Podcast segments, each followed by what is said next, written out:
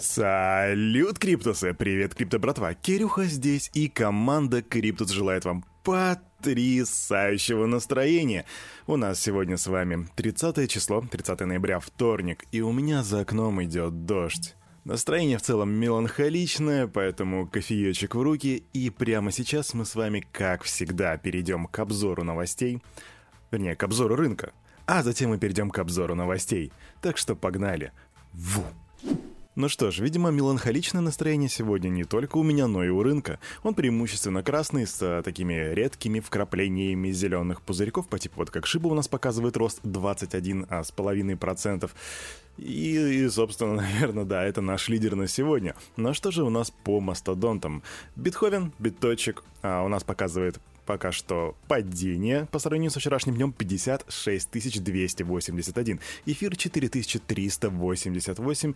Вот он как раз-таки немножко подрос. При этом доминация битка 41,5% на рынке с капитализацией 2 555 триллиона. И индекс страха и жадности 40. А новостей из Америки и из Китая у нас сегодня нету. Кстати, из Китая так давно не было новостей, я уж соскучился, наверное. Поэтому новости из Россиюшки. Губернатор Иркутской области Игорь Кобзев заявил, что готов выделить в регионе площадки для промышленного майнинга. По мнению Кобзева, предприятия по добыче криптовалют должны договариваться с поставщиками электроэнергии для подключения по выделенной линии. По словам губернатора, это снизит нагрузку на электрические сети и уменьшит число отключений электроэнергии в пригородах, где установлены майнинг-фермы. И вот, черт возьми, я с ним согласен на самом деле. Очень редко можно слышать от наших не буду здесь раскачивать лодку, но, в общем, очень редко можно услышать э, такие вот адекватные мысли. «А мы готовы предоставить майнерам площадки для промышленного майнинга. Это можно сделать, к примеру, в Усть-Илимске. Но сделать это нужно цивилизованным путем, чтобы были отдельные линии без учета сетей населенных пунктов. Так отмечает глава Иркутской области. Также Кобзев напомнил о своей инициативе приравнять майнинг к предпринимательской деятельности. Соответствующее письмо чиновник направил зампреду правительства России Александру Новаку в середине октября, и Кобзев считает, что для майнеров необходимо установить специ... специальные тарифы на электроэнергию. И звучит это, ребятки, конечно, хорошо. Здесь можно представить себе, знаете, ну, то, то есть это все можно сделать рационально. Для майнеров можно выделить площадки, отдельную электрическую линию, чтобы простых людей, ну как простых людей, граждан, чтобы их не обламывать по электричеству, и что вообще все это было удобно для каждого. Даже специальные тарифы по электроэнергии, возможно, больше, возможно, меньше, я не знаю, в зависимости от того, как на это будут смотреть чиновники и какого компромисса ему удастся достигнуть с майнерами. И там действительно хочется видеть что-то такое, на что потом вся Россия сможет равняться. Но так ли это будет, ну, думаю, мы только сможем посмотреть. Если вы с нами, ребятки, недавно, то, возможно, вы не знали, что в России проходит дискуссия о регулировании и запрете криптообменников. И вот сейчас нам было, стало известно, что она должна завершиться в 2022 году. Об этом сообщил статс-секретарь, заместитель директора Росфинмониторинга Герман Негляд. Здесь дискуссию нам предстоит завершить, я думаю, в предстоящем году. И все же определиться в рамках тех стандартов, которые нам предоставляет FIATF. FIATF, ребятки, это группа разработки финансовых мер борьбы с отмыванием денег. В общем, ссылаясь на Фиате, Внегляд отмечает необходимость регулирования обменников в качестве точек входа в официальную финансовую систему. По его словам, организация предлагает два способа такого регулирования. Первое – отнести их к субъектам антиотмывочного законодательства с идентификацией. И второе – либо запрет деятельности. Оба варианта имеют право на жизнь. Есть различные точки зрения. Эта дискуссия должна быть завершена. Так заключает директор, замдиректора Росфинмониторинга. Эх, не хочу я смуту нагонять, но ведь вполне возможно, что будет так, что они сперва запретят все вот эти вот криптообменники, а потом скажут, вот вам, пожалуйста, один настоящий криптообменник, самый законный, самый лучший, и да, варитесь со своей криптой как хотите, но когда вы захотите их официально вывести, то вы будете делать это через э, госаппарат, либо через обменник, который будет принадлежать госаппарату. Такое вполне возможно.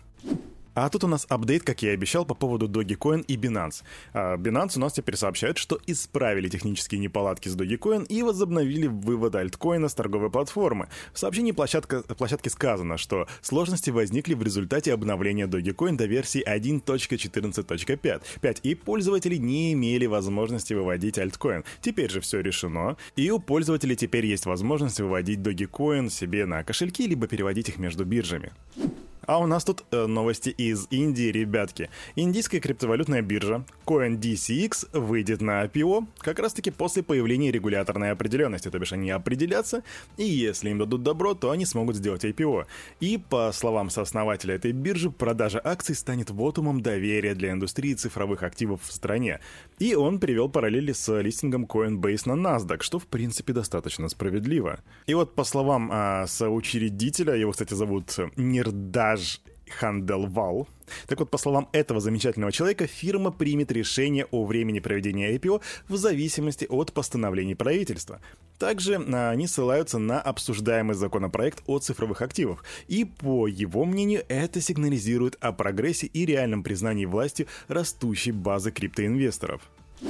Команда эфириум миксера Tornado Cash заявила о готовности интеграции сети второго уровня Arbitrum One а, что такое, что такое торнадо кэш вообще? Ну, на самом деле, это такая классная штука. А, по сути, это такое децентрализованное, некастодиальное решение, которое обеспечит вам такую конфиденциальность в базе эфириум. По сути, транзакция заходит туда, ее прям перемешивают, и, получается, разрывается связь между отправителем и между получателем. В общем, конфиденциальность. Классная штука.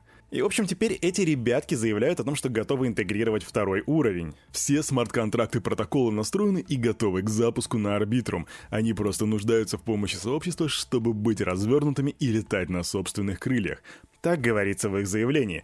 Также в Tornado Cash отметили, что интеграция предоставит, предоставит пользователям все преимущества решений второго уровня, включая более дешевые транзакции.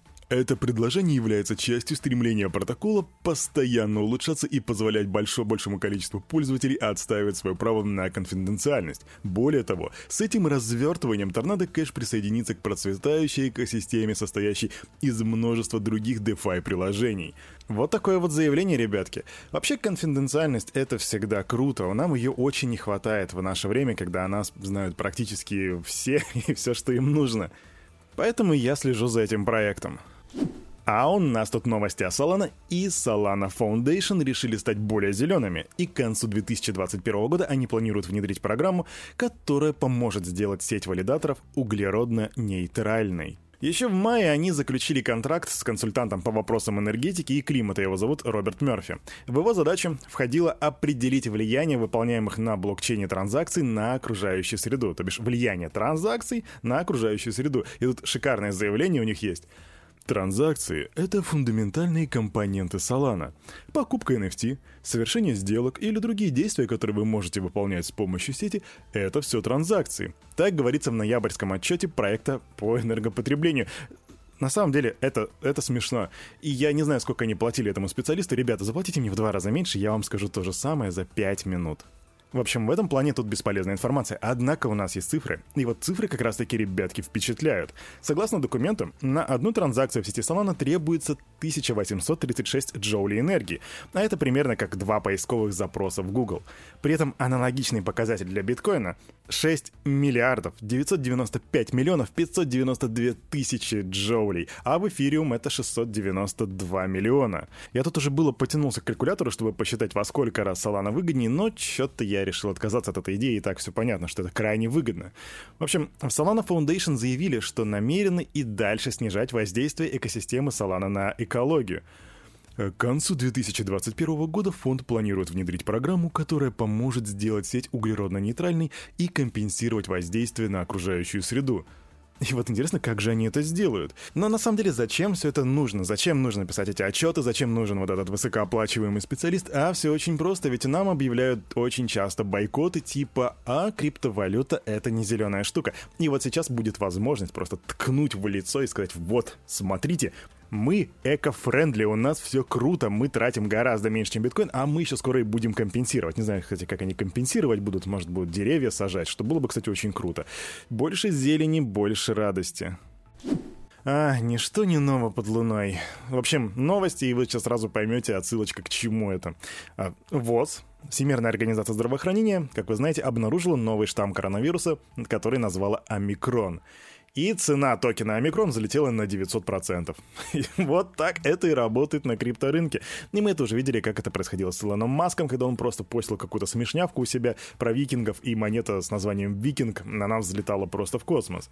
И тут сразу с разных источников посыпалось «Вот, смотрите, крипта — это пузырь, как легко и манипулировать». Да, легко манипулировать. Пузырь — это вряд ли. Просто небольшая капитализация пока что дает возможность даже при выливании скромных там 20 миллионов какой-то проект сделать так, чтобы он стрельнул очень сильно.